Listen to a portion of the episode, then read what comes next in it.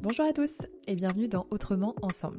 Moi c'est Rosanne et chaque semaine je reçois un nouvel invité avec qui j'ai le bonheur d'échanger sur notre rapport au travail, à la vie, à nous-mêmes et aux autres, pour nourrir nos réflexions autour d'un monde plus humain et d'une vie plus épanouissante. À travers leur histoire ou bien leur expertise, en tout cas leur sensibilité, on explore ces sujets au niveau individuel mais également collectif, comme en entreprise ou même au niveau société. Avec l'intention de vous offrir le shoot d'inspiration dont vous aviez besoin aujourd'hui, je suis ravie de vous partager ce nouvel épisode. Avant de vous laisser avec notre prochaine conversation, sachez que si le podcast vous plaît, vous pouvez mettre 5 étoiles sur Spotify ou Apple Podcast, voire laisser un avis. Ça permet au podcast de gagner en visibilité, c'est toujours très chouette d'avoir vos retours. Vous pouvez aussi nous écrire à l'adresse mail autrement ensemble gmail.com et aussi nous contacter via les réseaux sociaux, notamment via le compte Instagram autrement ensemble, tout attaché. Enfin, pour ne pas louper les prochains épisodes, pensez à vous abonner au podcast sur votre plateforme d'écoute pour bien avoir la petite notification dès qu'un nouvel épisode est publié.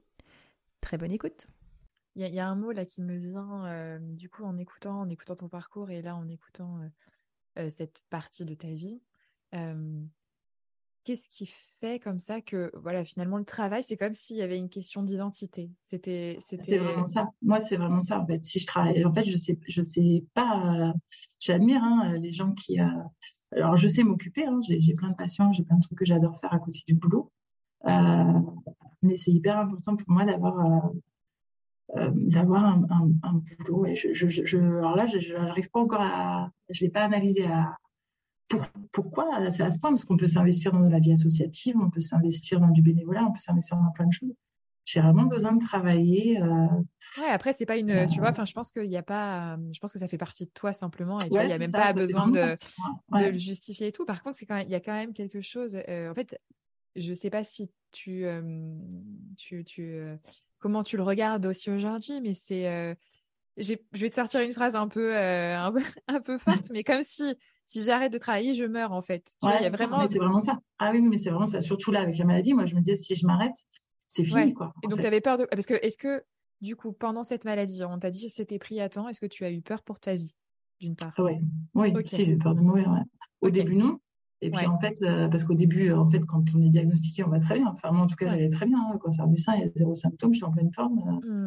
Et par contre, à partir du moment où on commence la chimio, la chimio, c'est vraiment, ça ravage, quoi. Euh, bah là, au fur et à mesure, on devient, euh, voilà, quand on voit les photos, on a une tête euh, à faire peur. Et euh, ouais, moi, je me suis dit, en fait, moi, c'était vraiment me dire, qu'est-ce qu'ils vont devenir mes enfants quoi. Mm. C'était pas tant, je vais mourir, c'était qu'est-ce qu'ils vont devenir si, si je disparais, quoi. Donc, et du coup, bah, je sais pas, je pense que le fait de bosser, d'avoir encore une relation normale, on va dire, j'avais peut-être l'impression que je, je, je, me raccrochais au fil et que ça, ça m'empêchait de, de, sombrer. Quoi, hein, euh.